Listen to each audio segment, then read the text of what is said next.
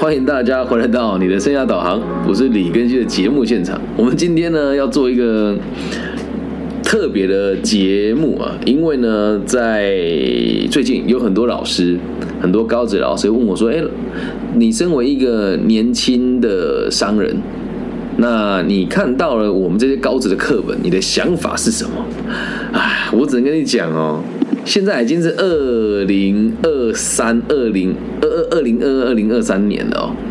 然后你们可能很难理解，就是现在在教那个未来商业发展管理的时候，它里面举的例子啊，竟然是二零一四年的例子，而且他会，他竟然课本会写说，新兴的 C to C 商务平台旋转拍卖，旋转拍卖现在在不在我都还不知道嘞，那这个东西，我现在查一下旋转拍卖。一般老师也不会像我这样，就教科书写什么就信什么嘛。哦，看一下旋转旋转拍卖，我们看一下，哎，果然还在。好，那旋转拍卖现在用的人好像也越来越少了。我们来看一下他的 IG 的粉丝专业哦，二点三万位粉丝。然后他，哦天哪，他流量比我的还要低耶。所以应该这个东西目前已经没气了。可是呢，在我们的课本里面竟然会写说它是新兴的 C to C 商务平台，然后它这边呢还有写这个最有趣的事情是他们在写这个。运作模式啊，有所谓的集体议价嘛？好，在新兴的商业模式有这个，就大家呃一集集体议价概念就很像是我们去啊，比如说在台湾你想要去六福村玩，你直接去门口买门票很贵，但如果你直接去跟那个书局买，有书局他会先买票出来，然后在那边卖，会比市价还要便宜。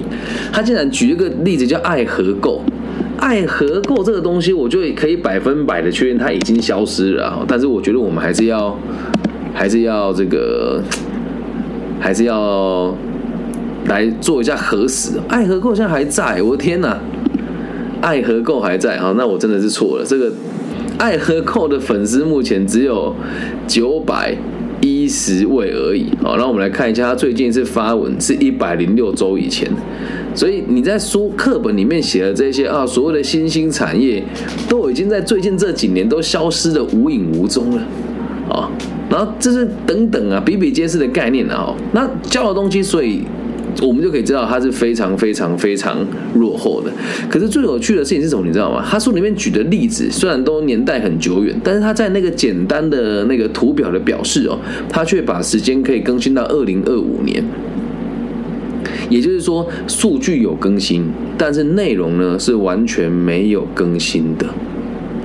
那他们举一些很奇怪的例子啊，比如说 Easy Table，Easy Table 这个也算是，呃，也算是一个比较特别的东西啊。可能一般人也没听过什么是 Easy Table。Easy Table 就叫简单餐桌啊，简单的说就是它帮你可以做这个定位的工作了哦。而我们来看一下，现在 Easy Table 好像也已经慢慢的没有什么人在使用了，起码在台湾是这样了哦，在台湾是这样了啊。那这些例子哈，就是很奇怪，是我们探讨的啊。很多东西你就觉得，哎，好像也没看过啊。有的是好像你也不常使用，可是课本都会拿这些来举例。那于是我就想到一件事情，就是我们的课本里面啊，常常会举一些奇怪的例子。以我自己的例子出发，我们高中的课本啊，现在有我记得有人还是初中课本有一个叫楚世颖的作家，对，就大家觉得哎，他好像写在上面就很厉害一样。我对这个也没什么意见，但是针对我们在选课纲的这个东西跟审课纲的这个问。问题哦，真的没有多少人会去衡量它跟现代的生活有多大的落差啊。那我们再举一个例子哦，这真的是我我一边看一边一边一边读的内容啊。那会常常出现一些现在已经很过时的想法在课本上面，比如说。要不然就讲一些废话，我们全面讲一个，一个东西叫业态多样化。它的考古题多弱智，你知道吗？他说，业者向大陆民众推出由台湾加医美的行程，请问不属于哪一种发展化趋势？哦，然后他的答案是 C，业态多样化。啊，为什么？啊，这里也很奇怪啊。他说，随着社会多元化的发展，商业活动出现多样化的业态，如电视购物，然后网络。商店、电话行销、行路行销等等，他就去考这些没有什么意义的名词定义。可是很有趣的事情是，我们的统测就真的都考这些东西。所以你看那些孩子在读的时候，他们也会觉得很纳闷，因为它里面的考古题哦，就是你会觉得很莫名其妙。再举一题哈，在这个二零一五年的统测考题里面，有一个名词叫做服务创新化与克制化。嗯，啊，这有什么好考的？这有什么好考的？对，还有什么应用策略性外包哦啊，就是就是你把工作外包出去而已啊。他会考一些很奇怪的基础的商业定义，然后接下来你就放后面有点乱乱，就随便拼凑的概念了哦。